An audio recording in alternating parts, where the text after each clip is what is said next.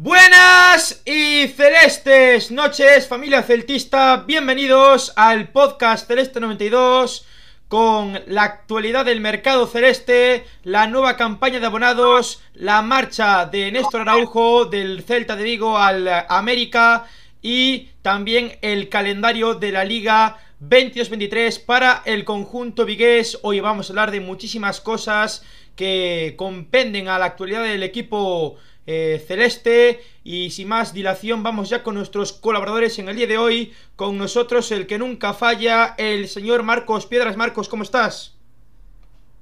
Buenas noches a todos encantado de estar aquí una noche más con nosotros desde Brasil Marcelo Soutuyo Marce ¿cómo estás? Hola buenas tardes buenas noches a, todos eh, un placer enorme estar aquí nuevamente.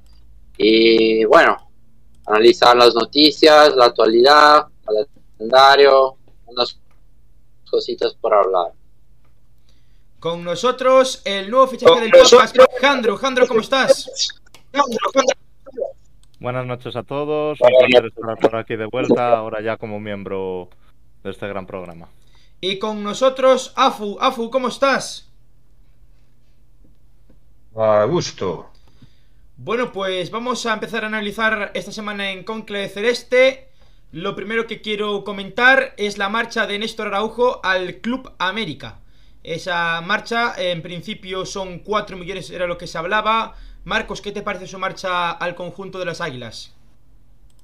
Pues lo comenté, creo, la semana pasada, cuando aún no era oficial. Creo que podemos catalogar la marcha de Néstor Araujo como la primera gran operación de Luis Campos al frente del Celta que es una operación que no estaba planteada hacerse, o sea, no se iba a hacer, pero bueno, eh, se acaba de conseguir la venta de un jugador que, bueno, hay que estar agradecido porque ha tenido más luces que sombras en Vigo, cuatro años en los cuales ha jugado y ha sido titular con todos los entrenadores que han pasado por Vigo, que no han sido pocos, desgracia, y una operación que me parece a nivel económico y o sea, brutal. Es una quitas 4 millones de euros por un jugador de 31 años al que le resta un año de contrato y que, pues bueno, mm, es un jugador que cumple, pero tampoco podemos hablar de Néstor Araujo como ahora mismo ponerlo a nivel de Aidú, por ejemplo. Entonces me parece que es una operación en el Celta sale ganando y que para redondearla haría falta ver quién, por quién se apuesta para ser el sustituto. Si el sustituto que se trae es un sustituto que bueno que nos guste o guste a casi todos, pues creo que será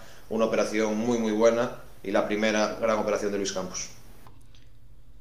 Jandro, ¿qué opinas?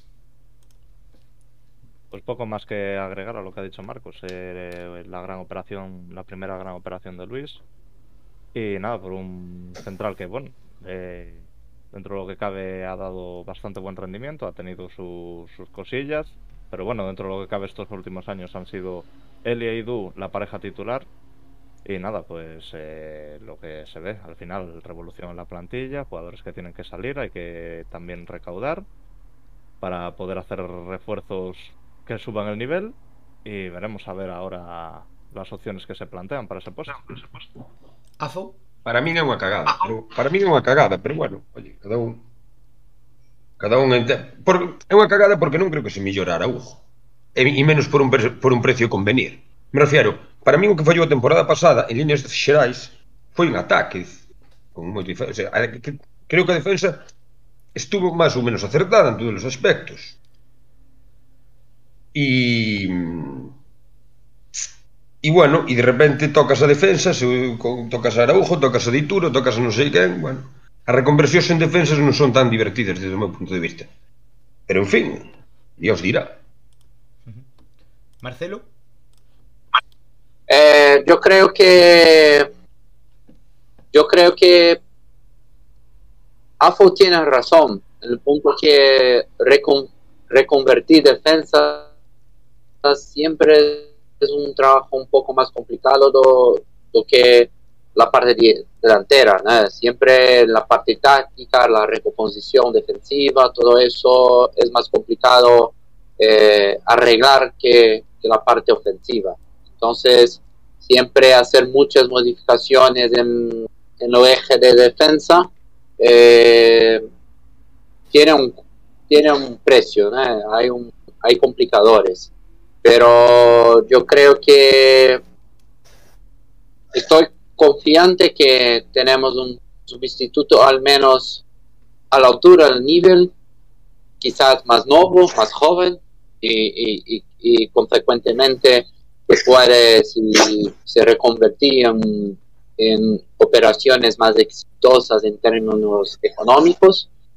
Y, creo que también Araujo, con la edad que tiene, todo eso, le resultaría más complicado mantener el nivel, que tiene un histórico de algunas lesiones, todo eso, estar también en un club con más visibilidad para el mercado mexicano que es el América, puede asegurar la plaza del mundial también y, tener un poco más de tranquilidad en términos de, manutención de puesto en la selección y económicamente particularmente creo que ha sido un valor muy bueno, 4 millones de euros ya, ya prácticamente cubre lo, lo de la compra de, de delanteros suecos.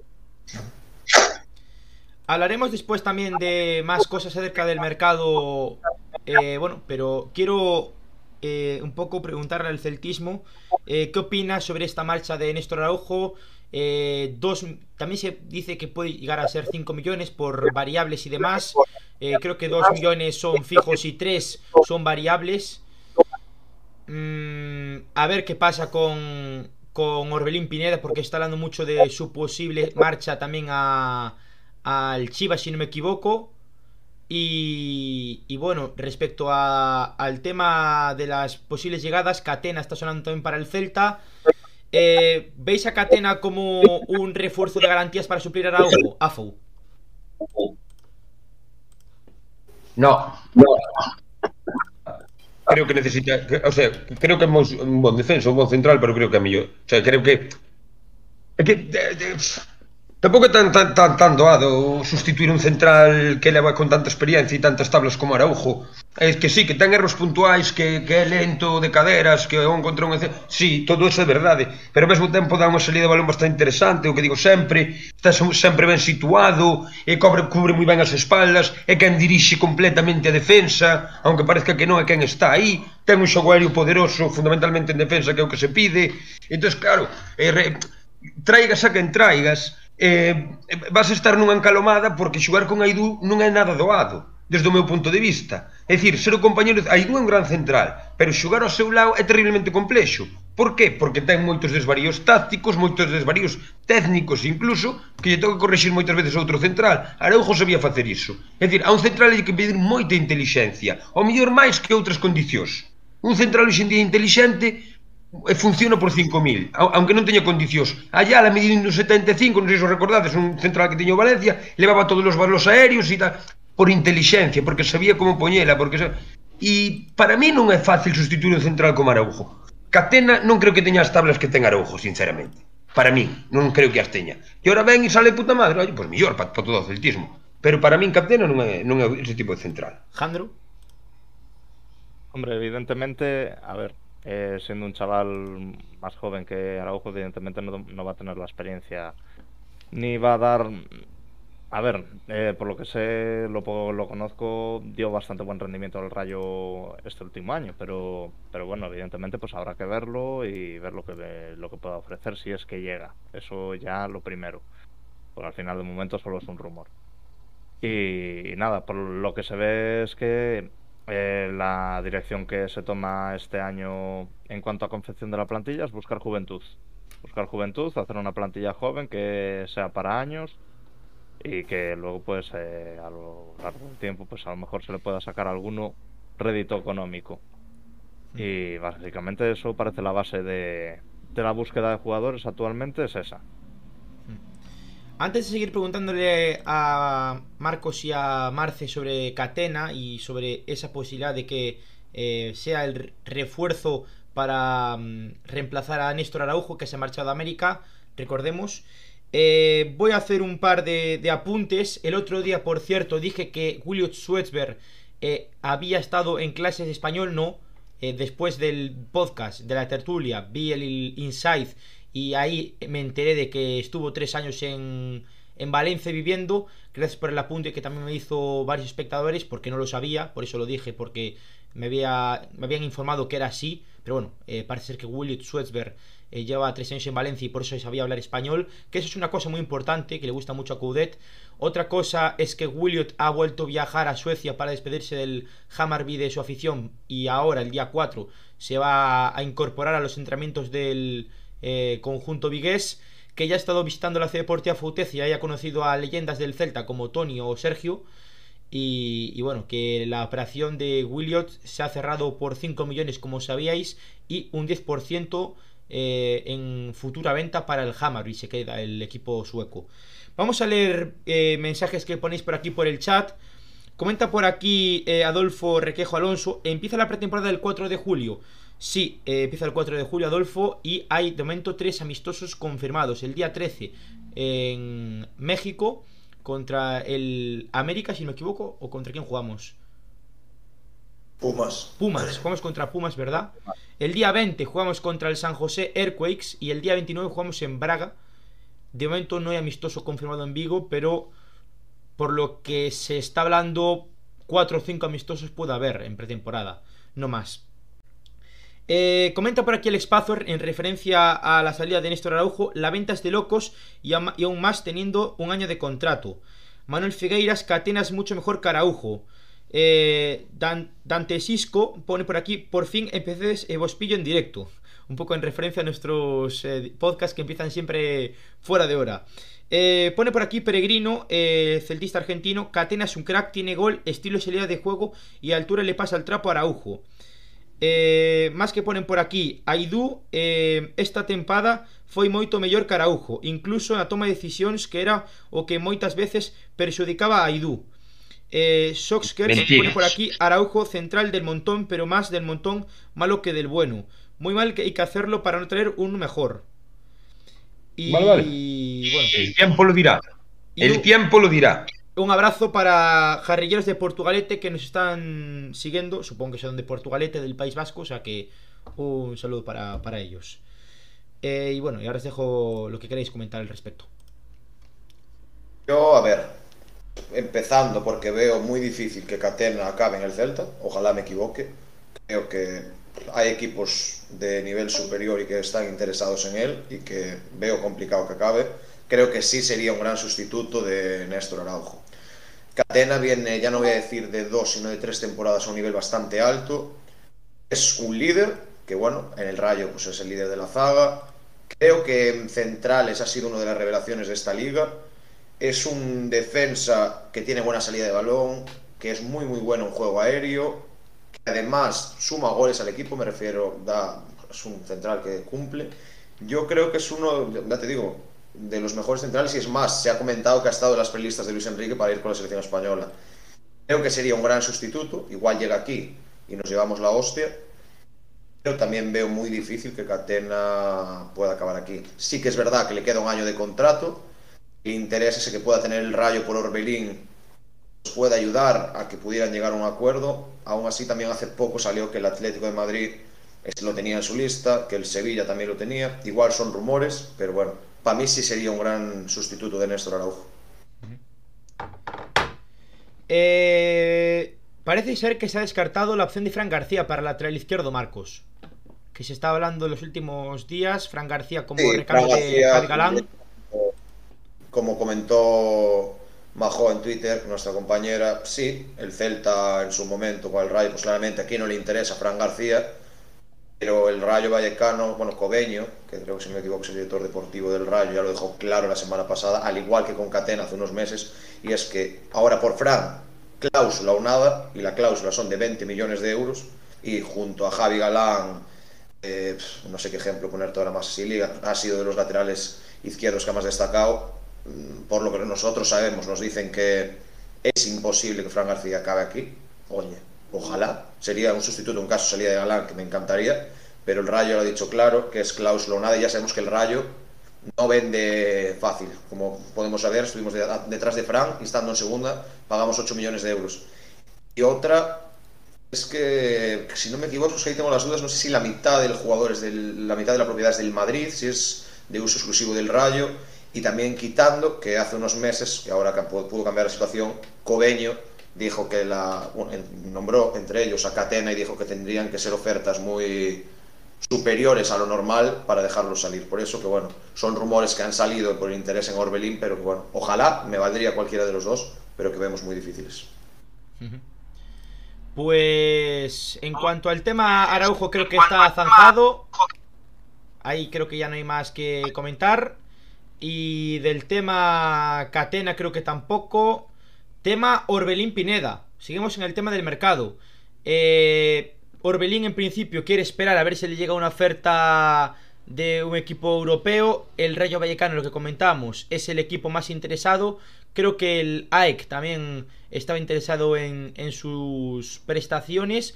Pero Orbelín no quiere volver a, a Chivas, que era donde, bueno, a volver a, México. No quiere jugar en Chivas. Y, y, era el equipo que más interés, de hecho, incluso subieron un tweet mostrando su interés en ficharlo, que a mí esto me parece muy extraño. En España esto no se hace, pero lo hicieron con, con Orbelín Pineda y, veremos qué sucede con, con, el futbolista mexicano que no es del agrado del Checho Cudit, como todos sabemos y lo hemos comentado mil veces en el podcast, y veremos qué, qué sucede con, con Orbelín Pineda. Tema Orbelín va a ser un tema que va, a ser el culebrón del verano, creo yo. Yo no creo que vaya a ser nada inminente ahora. Bueno, el tema Orbelín, pues hay dos partes. Puedes tener la parte en la que solo pienses en el bien del Celta, que si piensas en esa parte, ojalá Orbelín acepte la oferta de México. Se van 5 millones de euros. Quitas a un jugador que por desgracia no ha tenido oportunidad aquí, que no cuenta ni la dirección deportiva ni el entrenador con él. Operación redonda para el Celta viniendo de cero. Y después, por otra parte, que es la moral, puedes pensar en que el trato al jugador es una vergüenza, estás obligando a un jugador de veintipico años por el cual te vino gratis y no hiciste esfuerzo económico, como dejándolo obligar a irse para México y renunciar a su supuesto sueño de jugar en Europa. ¿Qué parte tengo yo? Creo que el trato a Orbelín Pineda está siendo humillante, vergonzoso, pero bueno, no es novedad aquí en el trato a los jugadores, pero claramente si pienso lo que me importa a mí, que es el Celta, Ojalá el Celta va a seguir esa postura, porque el Celta va a pensar en lo que es mejor para el Celta y ojalá acaben convenciendo a Orbelín para que acepte la oferta tanto de Chivas como de Toluca, que parecen ser los dos equipos que ahora mismo pagarían los 5 millones 6 que pide el Celta. Y ojalá se dé porque con ese dinero, bueno, no sé aquí lo que se va a invertir el dinero, porque ya sabemos que aquí cuando vendemos pagamos a medias, pero bueno, al Celta sería lo inevitable. Y si no, intentar en ese acuerdo con el Rayo, si fuera posible, si es que es verdad que hay algún tipo de posibilidad, intentar que se cerrara con Catena algo, pero vamos, creo que no se va a resolver por lo de ahora. Y si Orbelín no se quiere ir, la baza que ahí tiene el Celta es el Mundial. Yo creo que sin el Mundial Orbelín no iba a salir a, América ni de broma.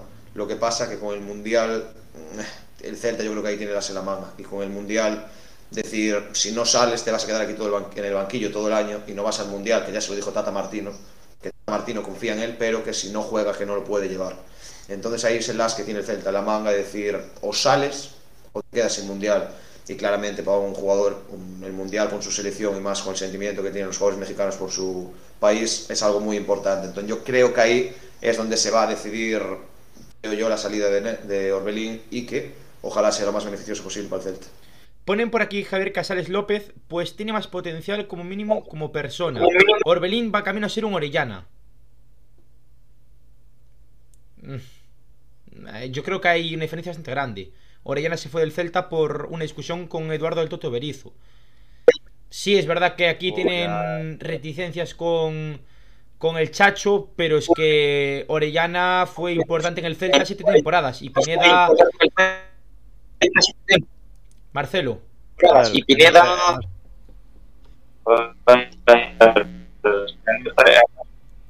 Eh, no sigue instalando, Jandro. No sigue instalando, Jandro. Sí, pero se corta con el de Marcelo. Dale tú. No, está hablando Marcelo, yo, no estoy diciendo nada. No, no, Jandro, dale tú con el tema de, de Vale. Eh, nada, lo que comentaba, a ver, reticencias con el Chacho, o sea, Supongo que serán reticencias futbolísticas, no creo que tenga ningún tipo de problema personal. El tema es pues que a él no le, no le convence Y nada, pues al final la operación, pues dentro de lo que cabe, por el precio que sea, redonda. Eh, incluso estilo parecido a lo que pasó con Vadillo. Jugador que llega gratis, que no lo quiere el entrenador y que sale por pasta. Y punto. Eh, no ha tenido oportunidad y es una pena, porque yo pienso que algo podría haber aportado. Y nada, en cuanto al tema moral, pues evidentemente la posición del jugador es absolutamente lógica. Viene, tiene su oportunidad de intentar poder jugar en Europa, de poder mostrarse ante equipos al final de la élite. Eh, es normal que él no quiera volver a México. Es dar un paso atrás otra vez. Luego, por otra parte, el tema mundial, pues sí, eso va a jugar una, gran baza, pero si él tiene una oferta de aquí de Europa, evidentemente él se va a agarrar a esa oferta, aunque sea menos, beneficio, menos beneficiosa para el club. Eh, ya que AFO, no sé si quiere comentar algo respecto al tema de Orbelín Pineda, pasamos al siguiente tema que se está hablando. Denis Suárez, que hoy se ha conocido que Denis tiene una propuesta del español. También se hablaba en los últimos días de Betis y, Sevilla. Se habló del Villarreal. Se habló también, si no me equivoco, de la Lazio. Eh, veremos cuál es el destino de Denis Suárez. Yo lo tengo clarísimo. El que más dinero ponga encima de la mesa, el Celta, es quien se lleva a Denis Suárez, ni más ni menos. Es pues un jugador que la, la presidencia del club no quiere en Vigo, o sea que el equipo que ponga más dinero sobre la mesa se lo llevará al de de Caselas. Ni más ni menos. No es tan fácil, no es tan fácil porque. No sé, no es fácil porque, vamos a ver, el Dennis tiene contrato. Mm, que sé, hombre, no creo que a ningún jugador le haría gracia quedarse un año en la grada eh, como se podría quedar Denis, pero yo creo que aquí, tanto como con Orbelín, el que tiene las la manga es el Celta, yo creo que aquí el que lo tiene es Denis. Porque Denis, recordemos que, vale, supuestamente se va por lo de la agencia, vale. Nadie se lo cree. Sabemos que se va por el motivo contractual que tiene y sabemos que Denis Suárez, si este año se queda un añito en la grada, él se quedará en la grada, pero será el jugador mejor pagado del Celta superando a Yago Aspas. Entonces ahí él sí perdería mucho, pero el Celta, si Denis se acaba quedando porque no quiere salir a X sitios que el Celta quisiera, el más perjudicado no sería Denis Suárez, sería el Celta que tendría el mejor jugador pagado en, la grada y impidiendo las posibles llegadas. Entonces aquí, lo que dijo el otro día Gerard Romero, el de Gigantes, es muy amigo de Denis, la cosa está entre Betis o Sevilla. Yo lo que sale hoy del español, ser, pero yo no me lo creo. Creo que Denis, pues si se va de aquí, no veo que ni, ni que ayude a su fútbol, el español, ni que la, la verdad, pues bueno, tiene pasado Blaugrana que pueda ir, pero vamos, no lo sé. Y aún así, también, como el tema Orbelín, no veo que vaya a ser rápido, como también se fue diciendo. Yo creo que si está, va a ser entre Betis o Sevilla y si no extranjero. Pero vamos, no va a ser, yo creo que no va a ser lo que quiere el Celta. Va a ser lo que quiera Denis Suárez. Pone aquí David Míguez por cuánto se podría ir Denis. Claro, se hablan de una cifra de 6-7 millones, pero tampoco podemos eh, decir ahora 6-7 millones, porque no lo sabemos. Pero de lo que se hablaba es que el club veía con buenos ojos una cifra superior a los 6 millones de euros. Era lo que se hablaba tanto en Faradico como en Atlántico Diario. Pero tampoco podemos fiarnos de esas fuentes, pero bueno. Y que hay que acordarse también que Denis cuando llega al Celta llega por 13,9, pero cuando el Celta le hace el contrato por el salario, al no poder pagarle claramente lo que estaba cobrando el Barça, llegan a un acuerdo y es que en el futuro traspaso, si se da de Denis Suárez el 20%, se lo quedaría el jugador. Es decir, que si ingresamos 6 no van a ser 6 nuestros, entonces hay que tener en cuenta también eso. Eh, después, eh, en cuanto más salidas, eh, porque se están dando muchísimas salidas. Alfon, Alfon en principio, recordemos que este año tiene ficha del primer equipo. Alfon se va al Real Racing de Santander, si no me equivoco. Creo que está cerca de ser oficial su llegada al, al Racing. Eh, Carlos Domínguez, de momento no hay información que diga que puede salir cedido. Sería cuarto, cuarto central este año. Y, Javi Galán eh, se sigue hablando de, lo de la Fiorentina y de un equipo de la Bundesliga que también eh, apuesta fuerte por él en principio yo creo que por menos de 12 millones el Celta no lo suelta. Ya lo hemos hablado muchos podcasts atrás y no hay más información sobre el tema de Javi Galán. A ver qué pasa con Javi. Pues, pues, ya te digo, ahora hay que tener en cuenta que, vamos, es lo que sale en todos lados. Supuestamente la excusa que nos están poniendo, que yo me la puedo llegar a creer, es que hasta el 1 de julio, que es cuando es el cierre económico y todas esas cosas, no vamos a tener mucha novedad Mm, Queda nada para el 4 de julio, que es cuando empieza la pretemporada. Supuestamente la idea del Celta era cuatro salidas y cuatro llegadas, tenerlas solucionadas.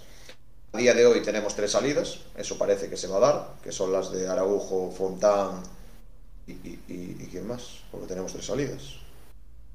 Ni Alfon. Y Alfon. Van a ser tres.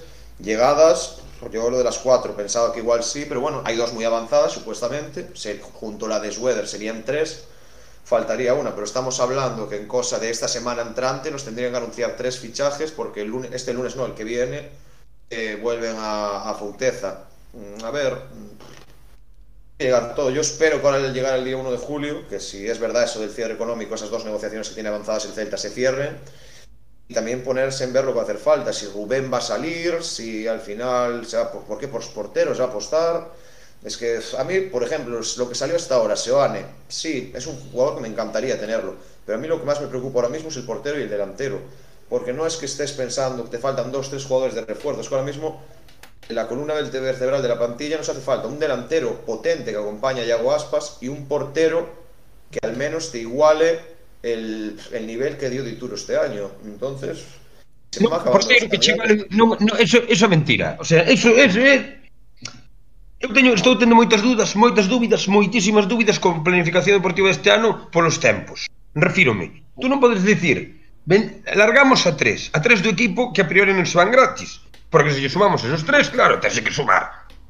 Al Santi Mina, al Denis, que, que, que juega ou non juegue non está, ningún dos dous, quero dicir, teñen contrato un non van estar, xa son cinco máis Dituro, que non se repesca, máis Gallardo, que naide falou de repescalo outra vez, xa son sete, e máis e Murillo, que se va a tomar por culo, xa son oito, máis Nolito, que non, sa, que, que, que, que non vai xogar no Celta, xa son nove, Solari, xa son dez, me refiero, e a día de hoxe, o sea, hai, o sea ahora mesmo podemos contar con nove de xogadores que están fora, de, dun, de xeito real ou de xeito fáctico, pero que están fora, e tes unha chegada, unha chegada, Polo tanto, estamos tendo un problema de tempos.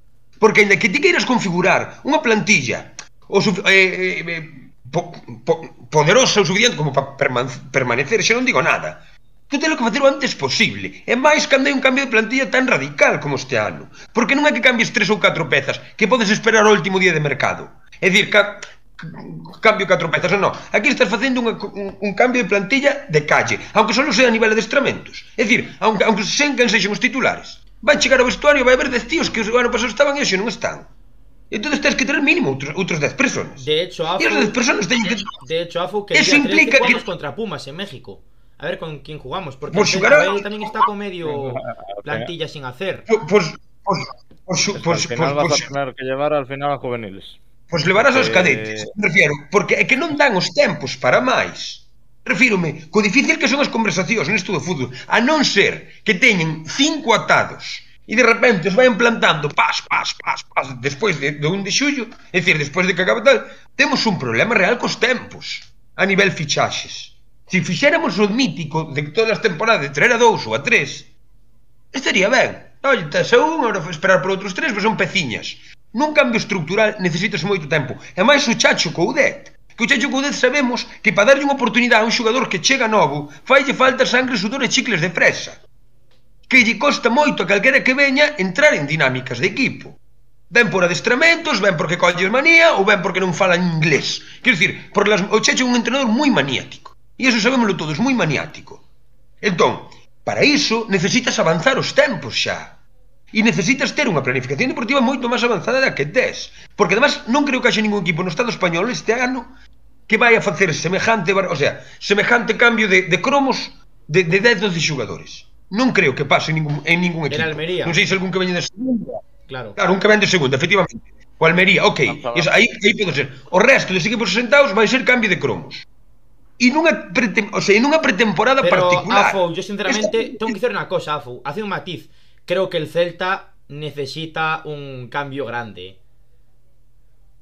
No, pero se a mí me parece ben o cambio. Claro, claro, o que non me parece ben son os tempos que se están dando para levar ese cambio. Claro, claro. Me refiero, é que isto dá má sensación de que eh, de que estudiar, non sei, dereito romano último día pola noite. No, hai que hai que facer as cousas con tempo, joder.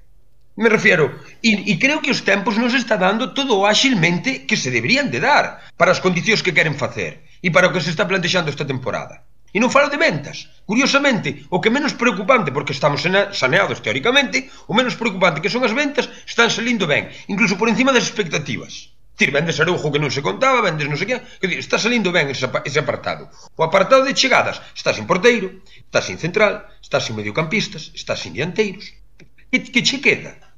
É que non tes nada. E empezamos en oito días a, a pretemporada. Mm. Como montas unha estrutura? Como montas unha estrutura? O sea, hai, o, es que, o se pura a... E despois hai outra cuestión que, que, que, que, que tamén quero poñer encima da mesa. Este mm, a campaña de abonados. Hablaremos ahora, ¿eh? Y, tenemos, y hasta... tenemos una sección. Tenemos una sección ah, tal ah, vale, cual no, para hablar toda que, la queremos... campaña. Sí, sí. Vamos a hablar un rato da Pero campaña. quero asociar un pouco con, quero asociar un pouco con isto tamén. Vale. É dicir, faz unha campaña de abonados nun momento en donde están 10 tipos fora e un fichaje de 18 anos porque pagaches 5 kilos refírome que hai celtismo de corazón, hai celtismo de bolsillo e hai celtismo de expectativa. E o celtismo de expectativa non se está cumprindo. Quero dicir, creo que, que o Celta vai ter que facer moi ben as cousas. Creo que as pode facer ben? Sí. Creo que as está facendo ben? Tal vez. Pero moito lle queda por, por, por, por facer. Eu non sou nada optimista nese sentido. Porque hai outra particularidade para máis Inri, que é un mundial no medio da nada. Que é un mundial no medio da nada. É un mundial que implica facer unha pretemporada de la hostia. Porque aquí, como perdas os 10 primeiros partidos como fixo Chacho ano pasado, ou non ganalos, te vas a tomar por culo el resto de temporada. Esta temporada divides en dúas, de 14 partidos e despois os siguientes. Esos 14 partidos vai ser que donde que che diga onde vai estar, onde vas a estar. Como perdas os 10, 12 primeiros partidos, como ano pasado, te vas a tomar por el culo. Por lo tanto, hai que facer unha pretemporada moi poderosa. Se non te xente, como a faz? A mí preocupame realmente os tempos. Sí, sí. Men. Tengo que estar absolutamente de acuerdo. A ver, al final, y ya no hablemos ya de tema de que sea maniático el chacho o deje de serlo. Al final, si haces una revolución de plantilla, de que salen 11, 12 jugadores, y asumemos también a los nombres que diste a, a Renato, que también había interés en, en que saliera. No creo. Al final, eh, los jugadores necesitan tiempo para aclimatarse. Si traes 11 jugadores nuevos, necesitan para, para aclimatarse al equipo para los jugadores que, que ya están aquí y para aclimatarse entre ellos. Al final, no todos vienen del mismo sitio, cada uno viene de su equipo, vienen eh, con su idea de juego y van a tener que aprender los métodos del Chacho, el sistema que, que se juega aquí y las manías de cada uno. Y para eso necesitas una pretemporada larga. Pero evidentemente, si, si te van a llegar los jugadores en pleno agosto o finales de julio, Va haber no, no, é que a Liga empeza o 3 de, empeza a, a, a primeira fin de, de, de agosto. El día 11, que non estamos falando 11, aquí de que 11. Pois pues eso. Eh, estamos, non estamos falando aquí de que no, hasta setembro canto tempo hai para que... No, no, no, no, no, aquí os tempos están apretadiños, eh?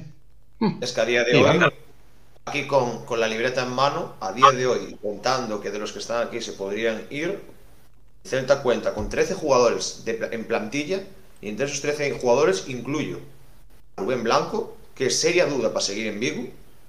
Incluyo a Carlos Domínguez, que vale, va a tener ficha del primer equipo, y bueno, se cuenta. Incluimos en esos, en esos 13 a Javi Galán, que supuestamente, cuidado. Eh, incluimos a, Augusto Solari, y bueno, otra incógnita más, es decir, de 13 ya, ya descarto casi 4, nos quedamos en 9.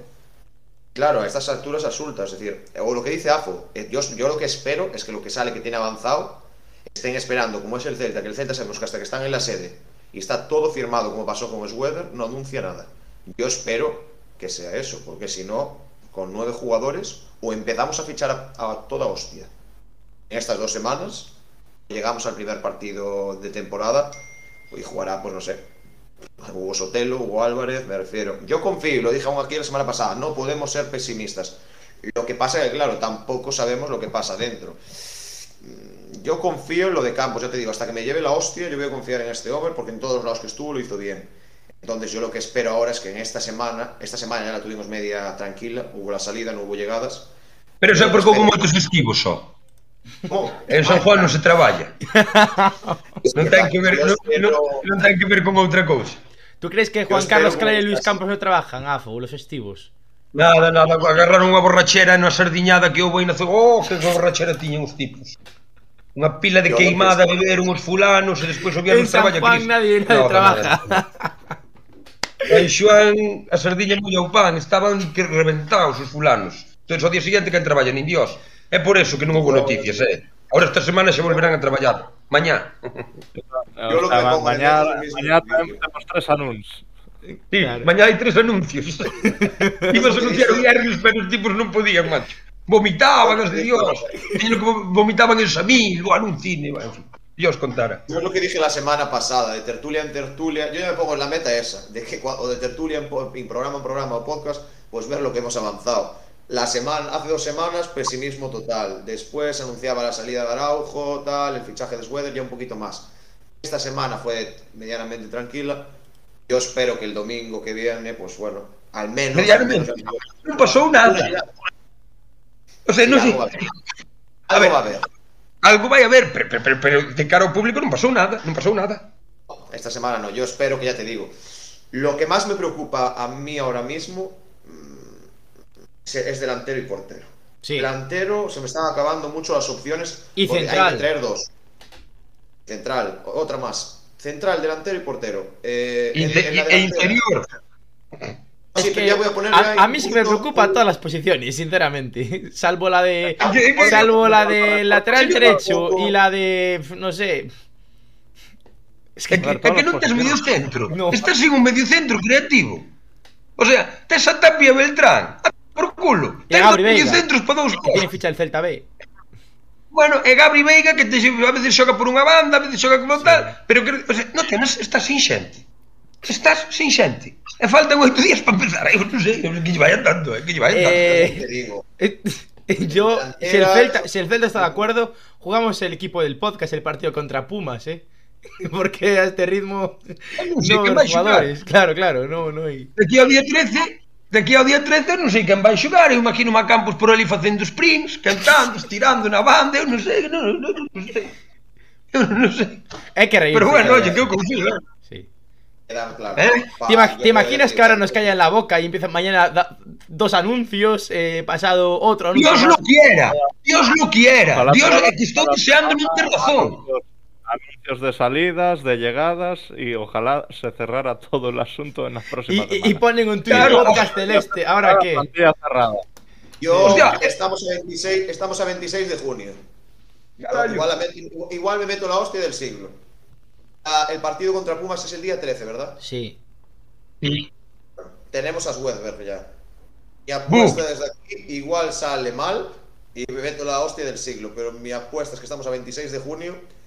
En el partido ante el Pumas vamos a tener dos, tres jugadores más sin contar a Sweder. Es decir, cuatro fichajes. Tres, cuatro fichajes van a estar debutando contra Pumas. Pero que máis vale. É que claro, ou é eso ou hai que suspender por falta de xente. Me refiero, é que estamos nun punto de, de non salida. Que é o rollo, que xa non é dicir que me leven a contraria, é que ou faz ou faz. Sí, sí, non che quedan máis collóns. Ahora mismo non hai máis huevos. Hmm. Espero que unha desas llegadas sea Jaime Soane. Ojalá. Eu tamén, eu tamén. Sí, claro. Por cierto, eh, ha habido un rumor a esta tarde respecto a, a la zaga, a la defensa, Eh, se ha hablado del central argentino de Lens de 23 años, que yo la verdad no, no tenía pues su, su nombre, no, no sabía ni siquiera quién era. Facundo Medina, que parece que es uno de los mejores centrales de la liga de la Ligue 1 de Francia, juega en el Lens, 23 añitos. No sé si alguien de aquí pues puede decir un poco cómo juega Facundo Medina y qué opináis sobre su posible llegada al conjunto vigués. Yo lo único que ¿De sé qué- de Facundo Medina es que juega con las dos piernas. Del resto, no tengo De que información. liga, de, de que liga é? De que liga Javi? De la 1. 1. Di, como? De cal, de cal, de que liga? La Liga, la uno, Liga francesa. La Liga 1, Liga 1. La Liga- Liga francesa. Pero como pronunciaches? Lijan. Dice Lijan o fulano, ven da Liga China. Pois eso, un central, que un, dos mellores centrais da Liga China. Eh, pa- eu por o que Lindel é un tipo que ten un valor de mercado do copón e hai equipos por aí tipo Sevilla e non sei quen interesados, é dicir, tipo cartel ten. Quero dicir, me refiero. Entonces vámonos fiar do cartel. Vaya por carallo. Ponen por aquí si Diego de Pausada cartel, que mínimo, mínimo va a pedir 10 millones. Y de hecho el Sevilla lo quiere también. Claro, me refiero, descartable. pois, non é descartable, eh? Igual Si que piden Walter 10 Benítez. millones- Igual que Walter 10 Benítez también. millones. Que se habla de 10 Walter Benítez y mira. A que equipo se foi al, al final Walter Benítez, Marcos? Que fechou por un equipo. PSV, ¿no? Sí, PSV. Claro, pues fichó por creo, el PSV, eh, Walter caso. Benítez. Y este fichará PSV, por el creo. Sevilla o por algún equipo así top europeo. Ya verás. Algún equipo que xogue Champions, polo menos. É que non xogar Europa condiciona tamén moito niso a hora de fichar. Tira, aunque teñas presuposto e proxecto, non xogas en Europa e hai moitos xogadores que dirán, jo, non. O sea, eu, eu, eu plantearía. Si son xogador, que pasa? Que, bueno, despois está el don de gentes de Luis Campos. Igual ten un don de xentes criminal, engaña a todo Cristo, empeza a traer aquí unha pila de tropa cobrando moi pouco porque vente, tío, que isto mola. E la gente, hostia, pues vamos. Non sei, non sei como van facer, eh? Por cierto, más noticias en cuanto a salidas, porque en cuanto a llegadas, pocos nombres, la verdad es que se, se han visto últimamente. Eh, el Toro Fernández podría repetir otra vez sesión en Juárez, Marcelo. Y eh, la opción de que, bueno, ya hemos hablado de Alfon al Real Racing de Santander y Jordan Holsroof, que parece ser que en unos días se podría hacer oficial su salida al Pasos de Ferreira. ¿Qué opinas de estas tres salidas? Bueno, eh, yo creo que, bueno, a Toro, a Toro Fernández en México empezó bien, con goles, tal, pero no ha mantenido el nivel inicial. Yo creo que no supliría mucho las necesidades del equipo. Yo creo que los problemas personales que, que ha pasado también creo que afectó su carrera y tenía mucho potencial, pero la parte mental eh, lo perju- perjudicó muchísimo. Y, y bueno, sobre Alfon, ¿no? De Racing, la posibilidad de preguntado.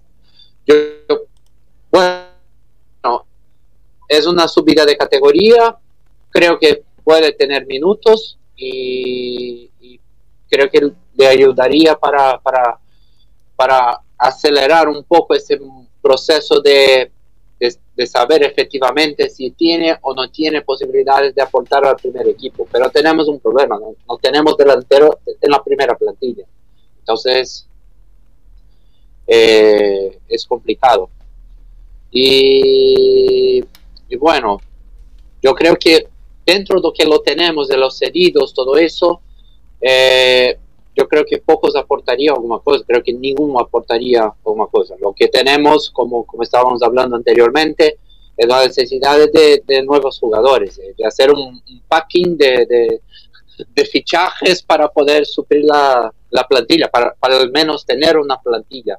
Pero bueno, yo creo que la, la necesidad de jugar en México es muy estratégica, porque eh, si no hay jugadores, se puede buscar celtistas allí en la diáspora, se completa la plantilla y, y ya está, y hace el partido.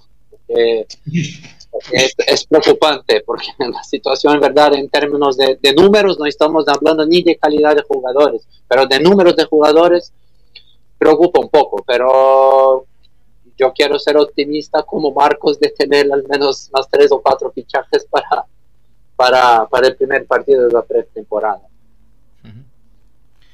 Pues vamos a continuar bueno. con más eh, noticias de esta semana en Conclave Celeste. Eh, vamos a comentar eh, el tema de... Bueno, antes de la campaña de abonados, eh, otra noticia más que, que, no he comentado. El Celta planea fichar tres delanteros. Tres. Se habla de uno, dos.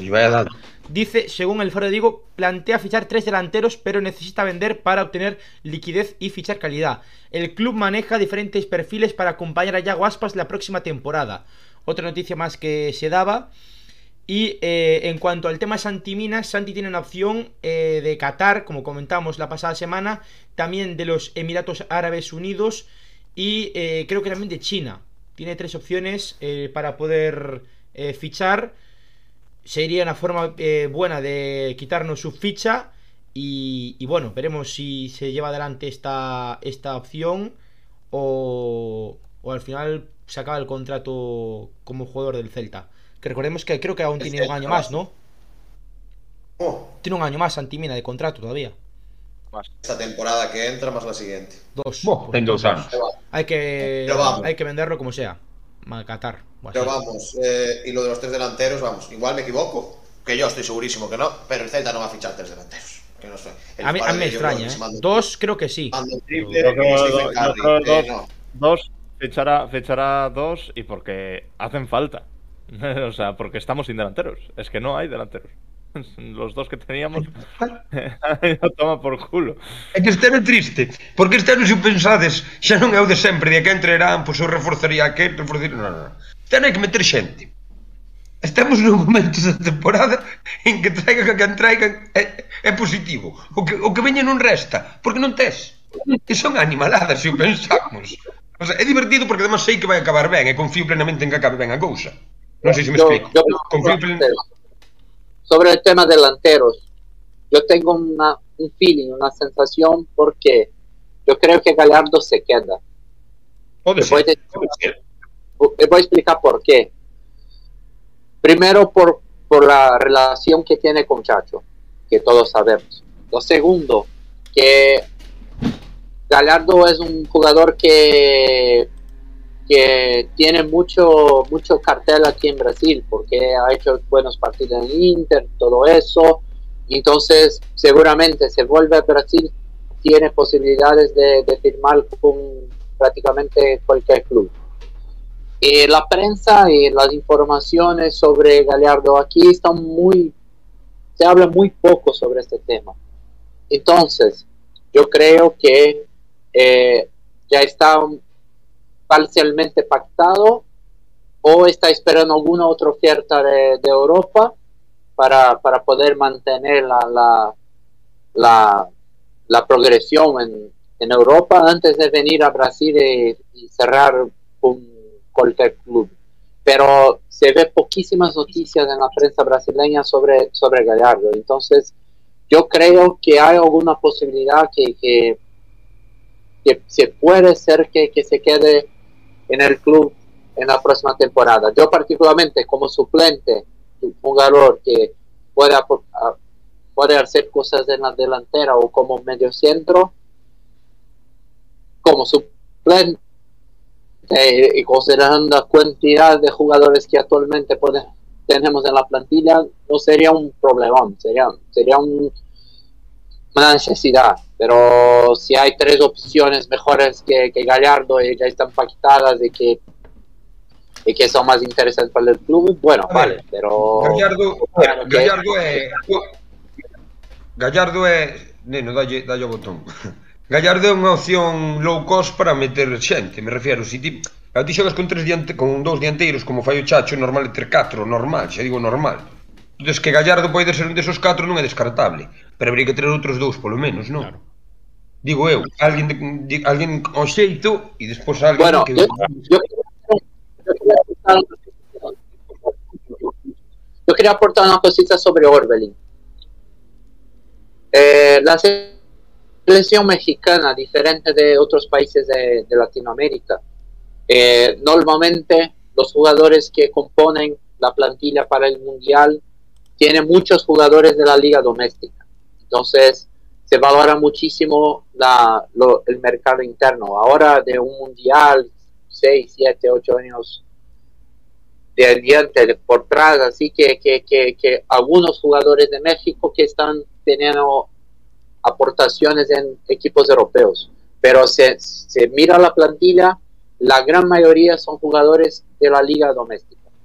Y entonces jugar, tener minutos y asegurar la participación en el mundial dentro de México puede ser una opción interesante, una operación que, que tanto el Celta como el jugador ganaría. Y si, si hace buena participación en el mundial, se, se, se tiene un desempeño muy bueno, eh, podría volver a Europa y otro equipo. Entonces, creo que no sería una, una marcha at- atrás, estaba en México. Eso, eso é certo, non a Liga Mexicana en particular, e, e E a selección mexicana en particular, é certo. En comparación con Sudamérica. Non o valoráramos antes. Bueno, pues vamos a dejar el mercado al menos unos minutitos.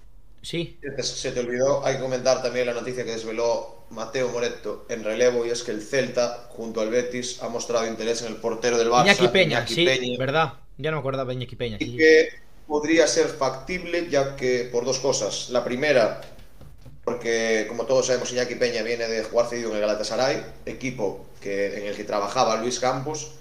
La segunda es que parece ser que Iñaki Peña ahora mismo sería el tercer portero del Barça que la salida de Neto se está complicando y no se descarta que Neto continúe como segundo portero del Barça, lo que ayudaría a la salida de Iñaki para buscar minutos. Entonces ahí es donde podría entrar el Celta. Lo que me da a mí en este caso es que el Celta no es un jugador que pueda esperar mucho para decir a ver lo que pasa en Barcelona, si te vienes o no, porque es una posición que no tenemos. Entonces, pero bueno, dejar ahí el nombre que saca relevo y que supuestamente es uno de los porteros candidatos a, a ocupar la portería que ocupaba Dituro. Ahora sí. Eh... Eu, eu volvería a ¿eh? No, Dituro, oh. de hecho, Dituro está jugando con, con la Unión, o sea, eh, Universidad Católica eh... de Chile. Con la U de Chile está jugando ya, ¿eh? Dituro se está viendo, por lo que me llega a mí, y en esta semana, es decir, en ahora ya, no me dijeron que no fuera a seguir, pero que en esta semana especialmente se estaba negociando, estaba viendo al final dónde quedaba, si se quedaba Universidad Católica, o sea que en esta semana se decidió dónde iba a jugar la temporada que viene. Unha pena, macho. Pero bueno, en fin, de penas, cuidado, de pena en pena.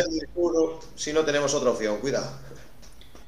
Bueno, de pena en pena está no la alegría. Si queréis final. comentar algo más, o ya me dejáis decir la noticia de, del Celta B, de la temporada del conjunto de Onésimo Sánchez, que parece ser que al final sí que sigue Onésimo Sánchez al cargo del segundo equipo vigués y que esta, este año estará en el grupo 1 como siempre, pero sus rivales serán eh, la agrupación deportiva Alcorcón, la agrupación deportiva Ceuta, eh, la agrupación deportiva eh, Melilla, Algeciras, Algeciras Club de Fútbol, Club Deportivo Badajoz, Club de Fútbol Fuenlabrada, Córdoba Club de Fútbol, Club de Fútbol Rayo Majadahonda, Cultural y Deportiva Leonesa, eh, Dux Internacional de Madrid, Linares Deportivo, Pontevedra Club de Fútbol, Real Club Ferrol, eh, Real Madrid Castilla, eh, Real Balompédica, Linense, Real Club Deportivo, San Fernando, San Sebastián de los Reyes y Unionistas Club de Fútbol. Serán esos los 19 rivales del equipo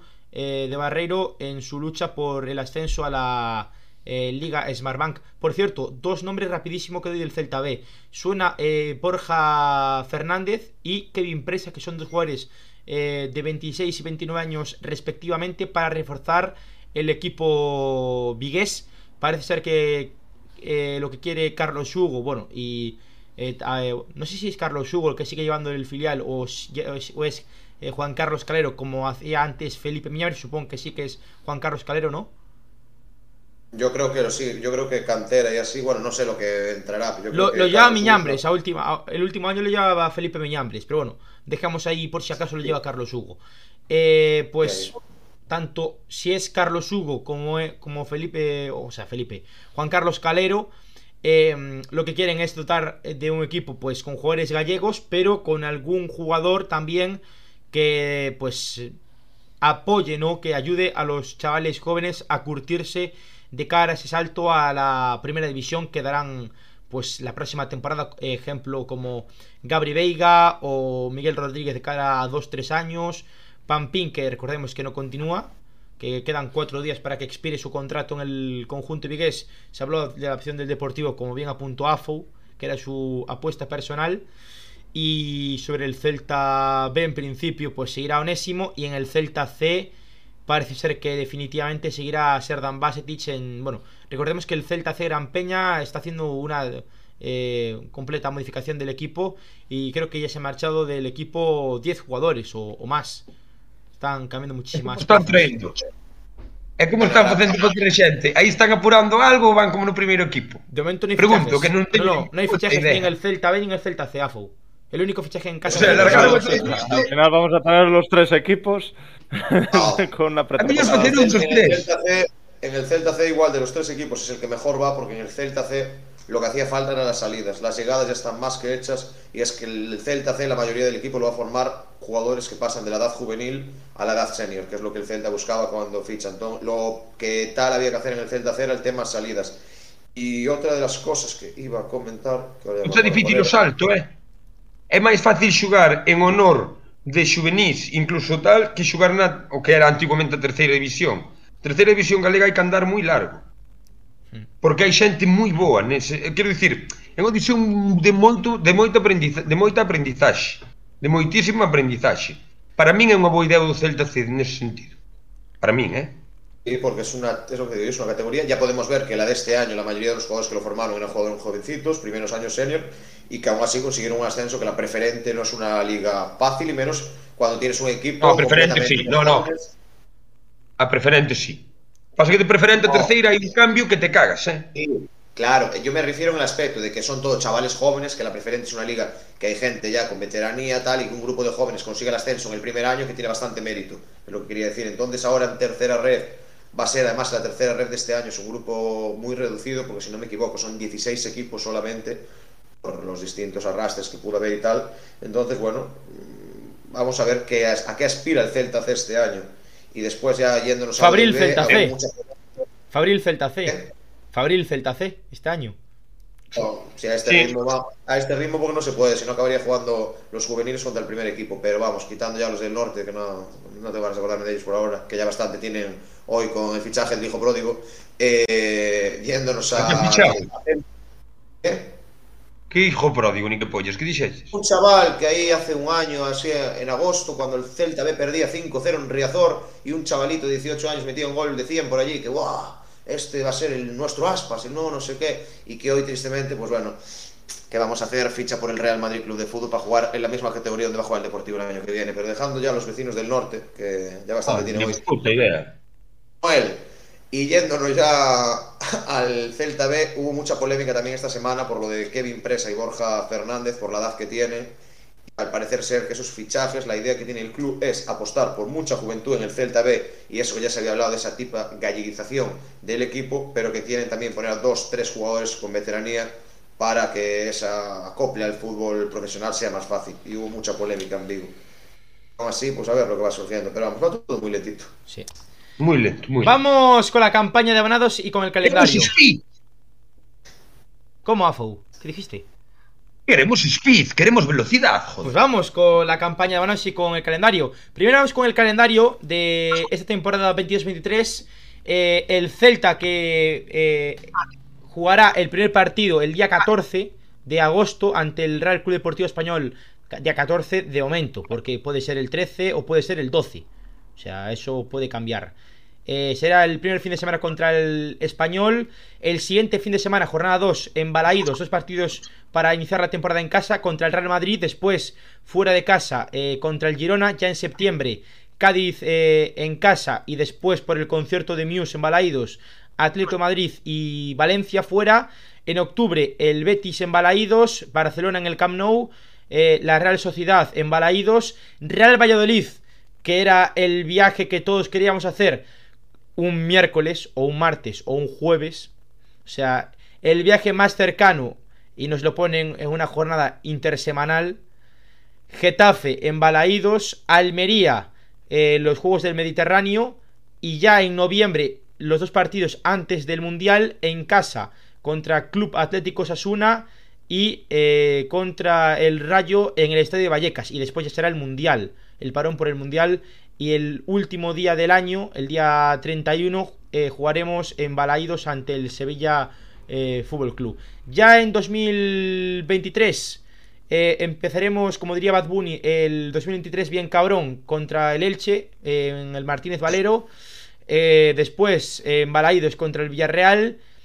Fuera de casa contra el Mallorca. en Balaídos contra Athletic Club en febrero fuera de casa ante el Real Betis, en casa ante el Atlético Madrid, en Balaidos, en el Real Arena, ojo, puede ser un buen desplazamiento, ese el día, no lo veo muy bien, creo que es el día 19, si no me equivoco, si no me falla la, vista, en el Real Arena ante la Real Sociedad, en Balaidos contra el Real Valladolid para terminar enero, perdón, febrero, en marzo.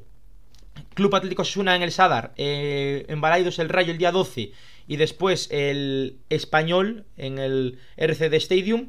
En abril, Almería en Balaidos, Sevilla fuera, Mallorca en Balaidos, Madrid en el Bernabéu, Elche en Balaidos y Villarreal en el Estadio de la Cerámica, en el nuevo Estadio de la Cerámica.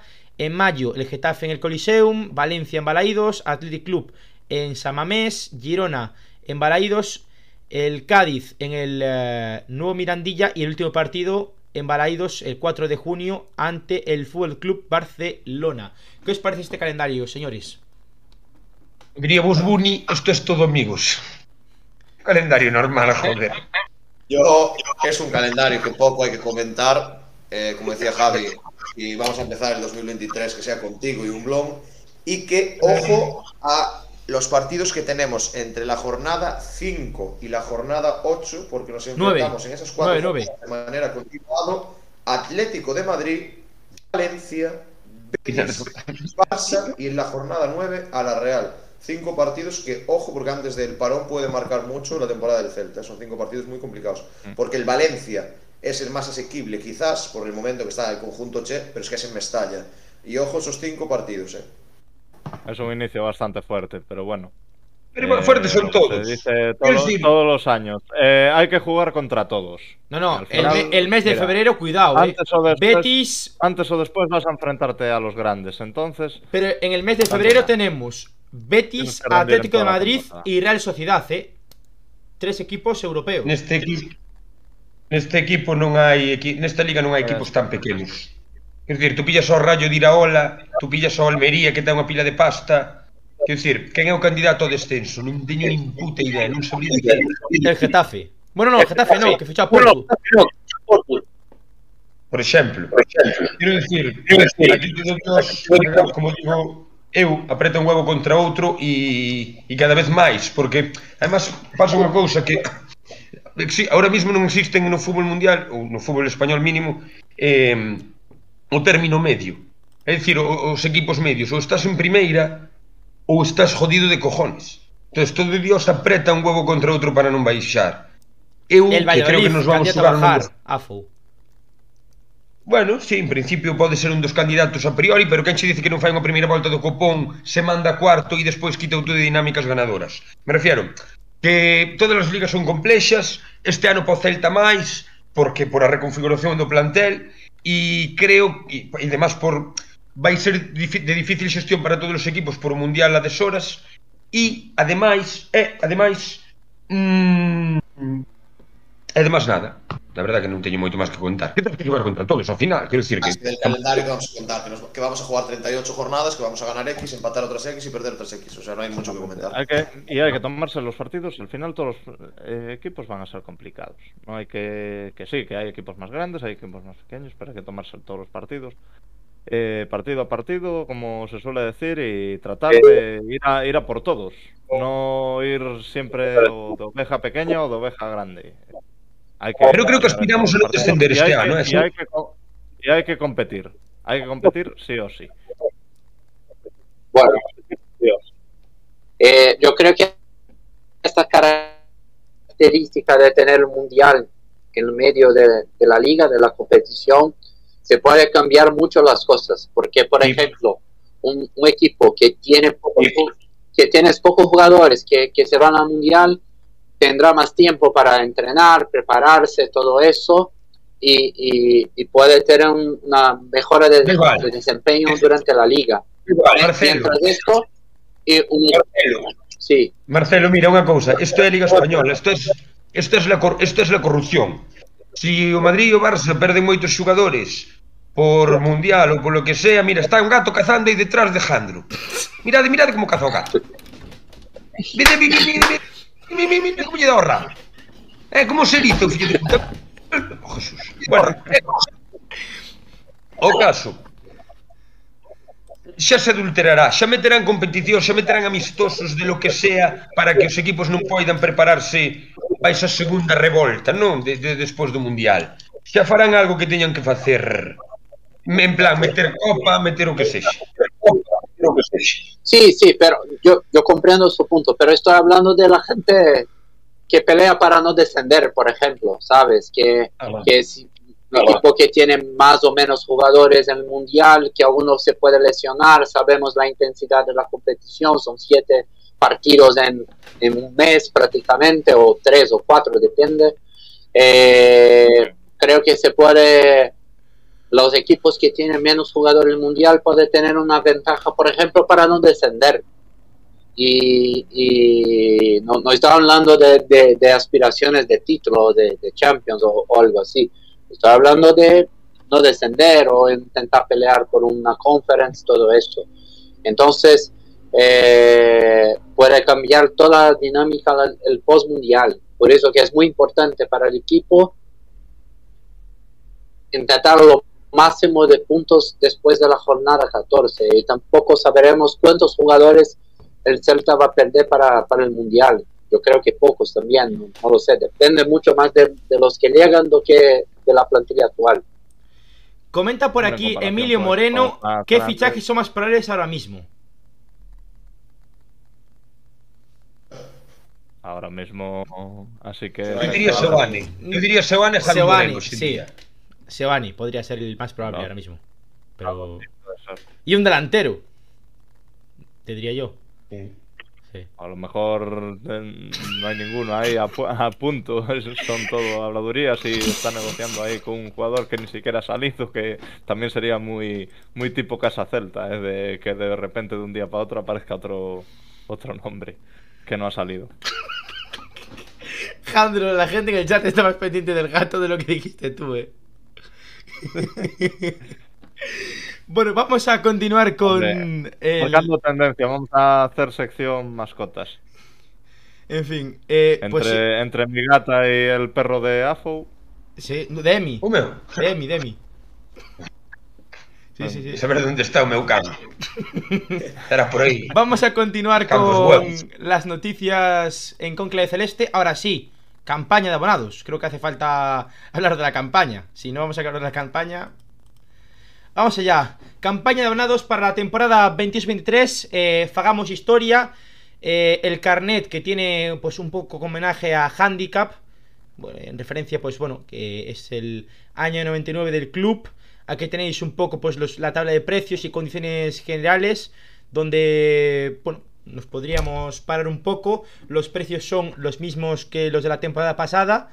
Eh, se ha creado la categoría sub 30, dijo Raúl Rivas, el responsable social del club, que era para que la gente que acababa sub 25 pues no se topase con esa diferencia tan grande. Creo que es una muy buena, muy buena opción eh, para, para que la gente que, que supera esa edad pues no se de baja al no poder pagarlo. Y, me parece pues muy buena, muy buena opción la que, la que ha hecho el club en esta campaña de abonados. Y hay que elogiarla cuando hacen las cosas bien en este, en este aspecto. Eh, continuamos con más eh, cosas que incluyen esta campaña de abonados. Eh, las condiciones generales, cómo se puede tramitar la renovación, pues por el link que os dejo ahora mismo aquí en, en, en el chat, abonados.rrccelta.es, ahí podéis eh, tramitar pues la renovación. Eh, se puede tramitar hasta el 14 de julio, un día después del partido contra Pumas.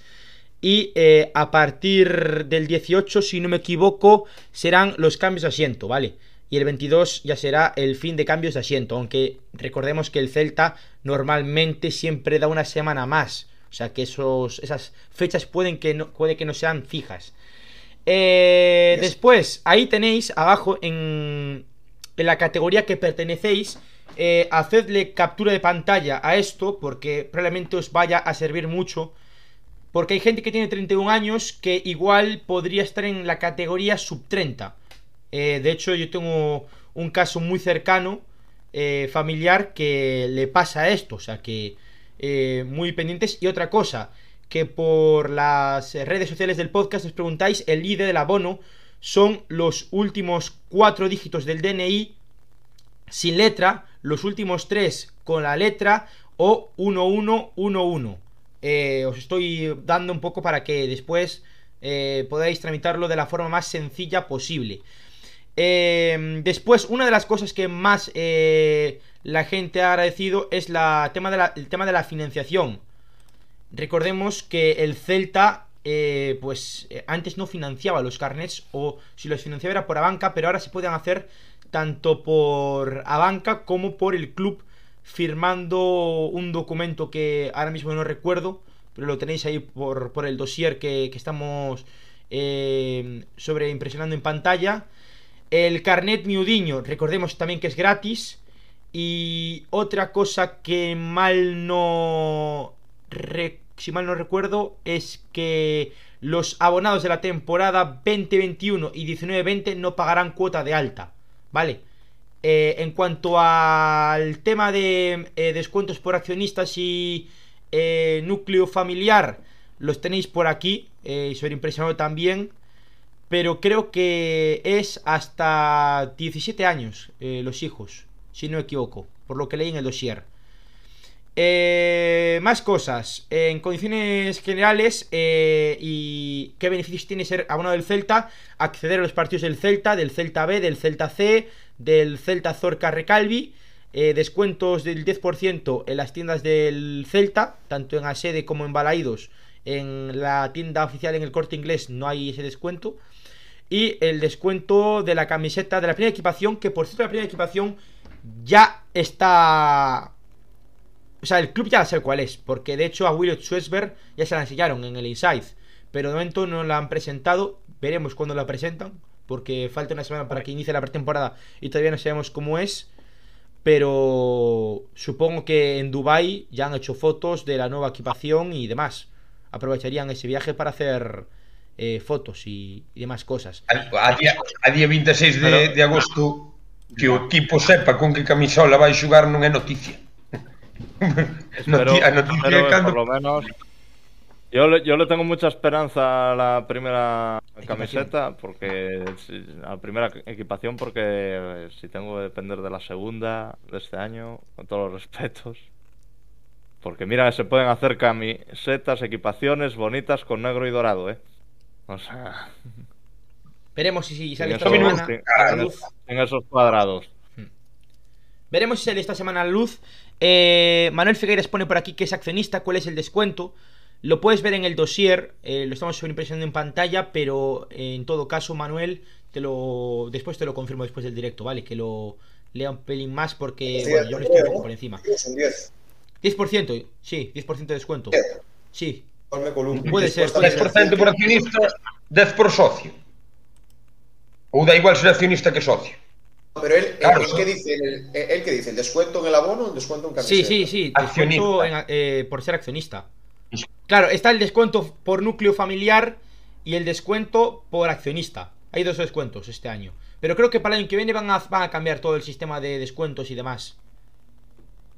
Vamos a hacer comentar que Raúl Rivas dijo que, bueno, primer, el primer día nos anunciaron que ya éramos más de mil renovaciones y ahora parece ser que hoy se dijo, bueno, que, el- que en dos días el Celta ya tiene más de 2.000 renovaciones y que hay lista de espera para nuevas altas más de 1.000. Es decir, que ya estaríamos hablando de 3.000 abonados en los 3-4 días que lleva la campaña. Muy buen dato, eh. Muy buen dato. Muy buen dato. Pero outro ano, renovaciones no es un dato que me incumba, porque al fin y al cabo las renovaciones, pues bueno, pues no Yo sé no- aún no renové, por cierto. Jandro, renovaste que tú? haya mil personas que se quieran dar Yo de tampoco. alta. Yo estoy esperando, estoy esperando a cobrar. Cuando cobre ya. Efectivamente. La gente no, no es rica. Bueno, supongo que los de tribuna alta sí que serán Hombre, ricos. me- mejor, me- mejor, mejor a primeros de mes que mejor a primeros de mes que a finales. ¿Habrá, ¿Habrá alguno de tribuna alta, socio de tribuna alta en el directo? Probablemente lo haya, ¿eh? Pero bueno. Eh, que invita al abono. Eh, a ver, pues que... ¿Visteis los precios de tribuna alta? Son 700 euros, ¿eh? En categoría adulto. Bueno, la gente Sí. que puede pagarlos, oye. A ver, bien, Claro, no... lo no que viene, lo que viene siendo como, como los últimos años. O sea, quien tenga ahí, pues oye. O sea, ven os Pero precios de moi normaliños. No, no, no, es caro, es que pedras También encima nosotros noso tellado por sistema, me refiero. Comparamos, Eh, comparamos con precios de otros equipos como el Cádiz, por ejemplo. Vale, o- el Cádiz. Con, con todos los Cádiz é ¿eh? un suicidio colectivo, joder. La que xa os vexo líos da línea de Concepción dicindo, va, vou ver al Cádiz, me cago en Dios, o sea, me- en fin. Pero quero dicir que tampouco é criticar todo. Creo que é unha boa campaña en termos xerais. Sí. Se eso lle metes xogadores Azu, que xogan ¿me dejas ao fútbol, terminar? Porque aún quedan un par de hojas para y después ya hacemos Sí. una oración general. Vamos con. Ainda. Sí, sí. Aquí tenéis, eh, gente, celtistas, eh, las formas de pago y descuentos, eh, tres opciones, con tarjeta de crédito, domiciliación bancaria y pago a plazos con domiciliación. Después, si tenéis dudas, cómo podéis dirigiros al, bueno, pues, a la gente que trabaja en, en esta campaña o en el tema de, de, bueno, oficina de socios y demás, podéis hacerlo presencialmente en la oficina de abonados en Abanca Balaídos de 10 a 19 horas de lunes a viernes escribiendo al correo electrónico abonados eh, arroba eh, rccelta.es y el teléfono que tenéis en pantalla 986 eh, 213 230 o 986 213 234 en horario de 10 a 19 horas de lunes a viernes. ¿Y qué más tenemos por aquí? Porque aún faltan más cosas. Eh, mm, mm, mm. Eh, forma de pagos y descuentos, que esto es lo que preguntaba. El descuento familiar, eh, pues un poco lo que decía, que solo se aplica a matrimonios con, bueno, chicos o chicas sub 15 o sub 25 hasta los 17 años. Por ejemplo, yo no podría tener ese descuento. Después, eh, si tenéis dinero aún en el monedero virtual, pues lo podéis eh, gastar todavía en, esta campaña. Y los cambios de asiento, pues eh, ahí los tenéis. En los sitios donde no se puede cambiar. Eh, más cosas, más cosas, más cosas, más cosas. Carnet amigo, ¿verdad? Otra de las novedades para esta campaña es que mm, la gente que no puede ir a Balaídos por 70 euros podrá mantener esa, mm, ese número de, socio y eh, antigüedad. Y, bueno, para la próxima temporada, si queréis eh, renovar ya, no tendríais cuota de alta y seleccionaríais uno de los asientos disponibles que, que quedarían libres, ¿no? Y las nuevas altas, lo que dije yo ya, del eh, 14 al 22 de julio. Eh, a ver si me queda algo más, porque creo que sí. Eh, las nuevas altas, pues ahí tenéis la tabla de precios. Recordad que en marcador y en, bancada de Xareiros no hay nuevas altas. Y las nuevas altas de Miudiños, aquí tenéis también, pues, información. Y las personas con eh, eh, diversidad de funcional. Y- y las nuevas altas, aquí tenéis también el tema del monedero virtual. Y poco más que comentar ya de la campaña. Ahora sí, ¿qué os parece? Yo pienso que Vale, poco deja, comentar deja mucho año. que desear, eh. Pois a mí non me parece tan mal. Visto, visto de outros anos, etcétera, tampouco... bah, Visto lo de los dos últimos años, yo creo que creo que é un paso adiante. Millorando cousas, seguro, pero bueno, recu- bah, recuperar recuperar lo que lo que antes pues estaba bien, básicamente. No, no Sí. hay nada así, nada novedoso que, que digamos que sea la hostia, pero bueno, pero lo que estaba antes bien, pues se ha vuelto se ha vuelto a hacer y ya está. Sí, eu creo que sí, eu creo que boa campaña en termos xerais. Cabe Eh? con los do- con los dos últimos años, yo creo que que Haas eh, nos podemos dar con un canto en los dientes. con Sí, respecto as queixas, eu creo que as queixas habituales están resueltas. Yo ahí estoy de acuerdo y creo que uno de los objetivos principales era volver a recuperar la gente. Pero ¿qué premio hay en esta campaña de abonados a las personas que en el año de la pandemia pagamos los 50 euros y seguimos socio del Celta? Ninguno, porque las personas que ese año con lo del COVID se fueron van a pagar este año exactamente lo mismo que vamos a pagar los que estos últimos años estuvimos ahí enfrente del club. Entonces, es una campaña que no es mala, porque es una campaña que ayuda a recuperar gente, pero en la cual yo me esperaba un mínimo detalle con los que nos quedamos. No te digo que nos dieran nada, pero bueno, eh, se puede decir que se, se bajaron Vamos. 5.000 personas por lo del COVID y, no nos- y vamos a pagar lo mismo que los que hicieron, porque los que se marcharon ya les dijeron que no pagan cuota de alta. Que lo miro bien. Y yo ya te digo, yo no quiero que me den nada a mí. Que recuperemos gente y que de verdad haya un balaídos a rebosar todos los partidos. Pero sí que creo que un pequeño detalle a los que ya a los que ya seguimos ahí nos deberían haber dado. Pero bueno, vaya, es una campaña buena, no es mala. Recordemos que Bueno, Balaidos ahora mismo tiene de aforo 18.000 personas. Y el objetivo del Celta son 15.000 para esta temporada. Que sería un dato bastante grande. Y, y mejor que, que lo del año pasado, ¿no?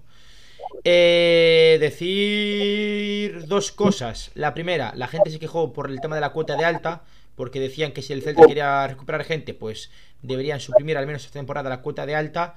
Que recordemos que ya dije antes que los que se dieron de baja los dos últimos años no tienen cuota de alta. Ahí me parece bien lo que, ha hecho el, lo que ha hecho el Celta. Y la cuota alta son A mí 50 también. euros. Pero, pero bueno. Y que el Celta es el quinto equipo con el abono más barato de la liga. El otro día en el chiringuito lo, lo desglosaron. O sea que bueno. Marcelo.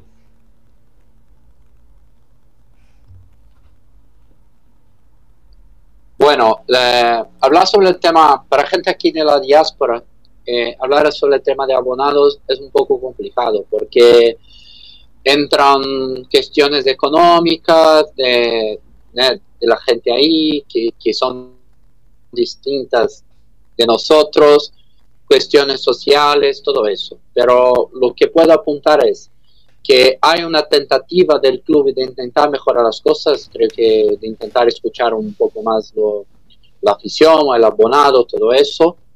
Eh, creo que se puede mejorar otras cosas, pero sí, pero al menos hay un movimiento y, esto es muy positivo. Muchas cosas que, que- fueron comentadas aquí que, son muy positivas. Pero no lo sé, yo voy a hablar de un contexto social que no sé si está pasando efectivamente en España, pero me gustaría aportar este tema. La pandemia eh, obligó a la gente a quedarse en casa por muchos días, muchos meses, todo eso. Y todo eso hubo un cambio social, de comportamiento, de, de- de acciones, todo eso.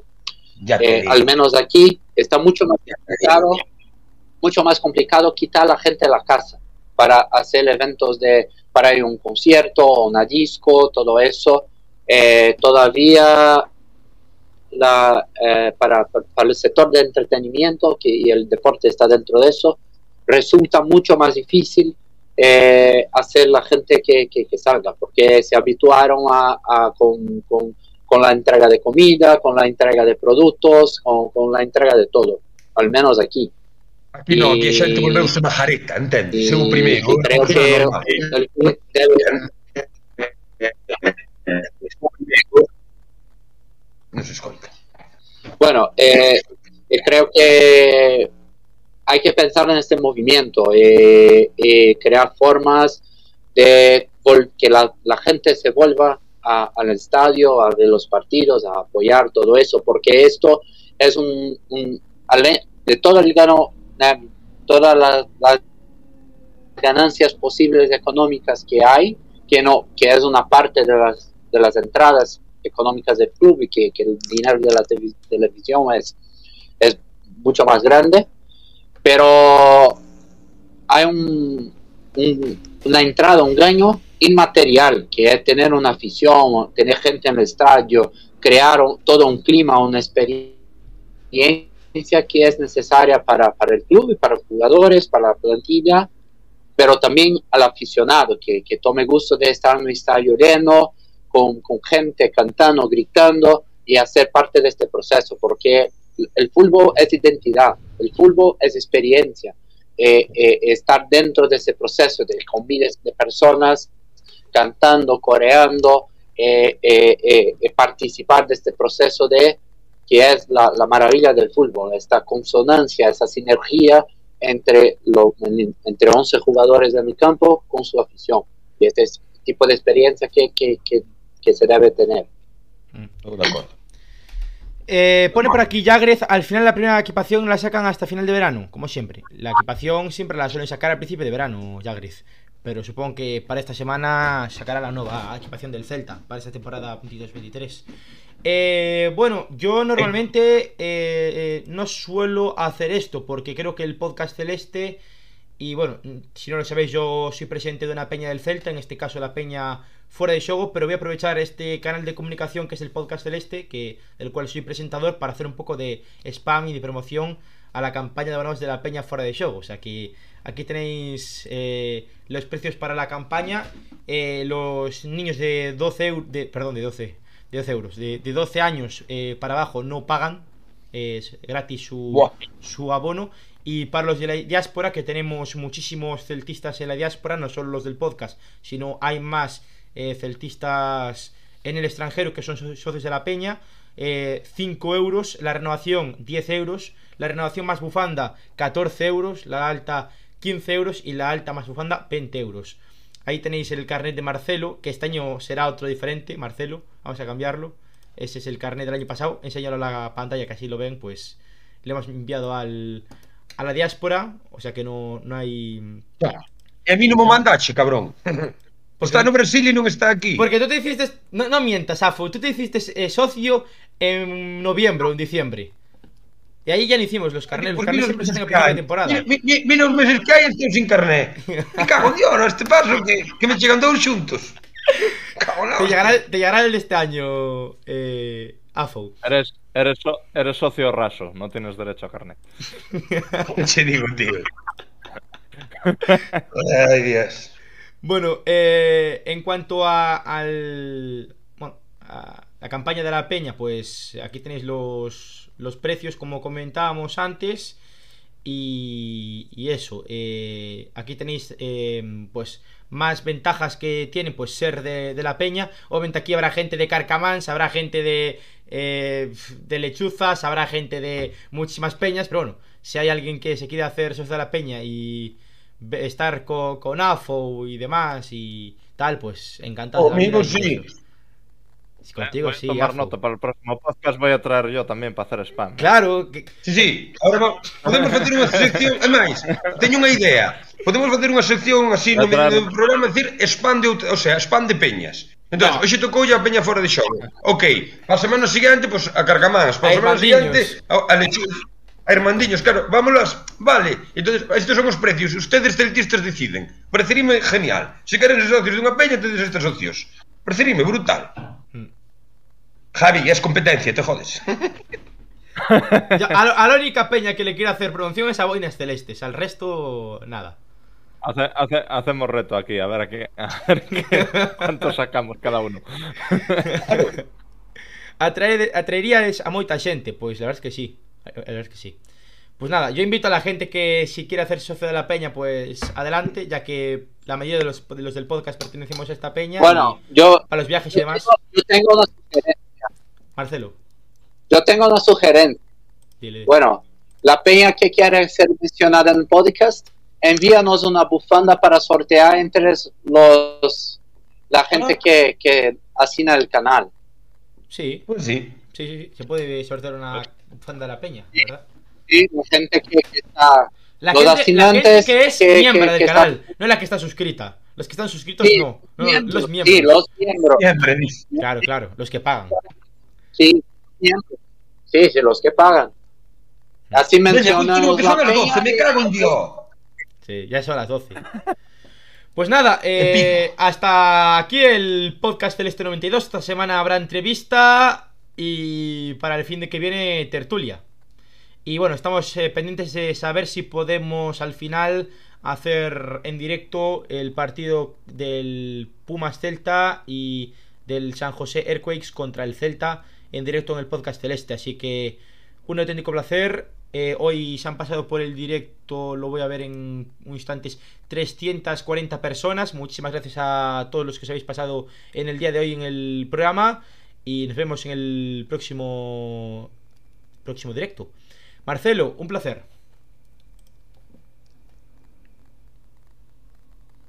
Bueno, encantadísimo de, encantadísimo de estar aquí nuevamente. Otro programa más. Eh, aquí desde Osasco, São Paulo.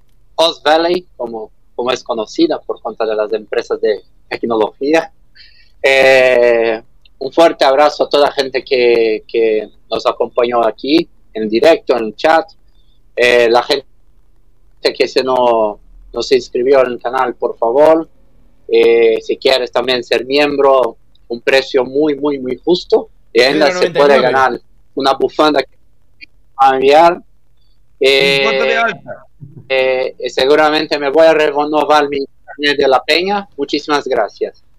Ahí, Marcelo Grande. Eh, Afo, un placer como siempre. Un placer, a pasarlo de puta madre. E recordade sempre, portadevos mal, pero que non vos pille. Jandro, buenas y gatunas noches. Un placer, chavales. Nos vemos pronto estos días.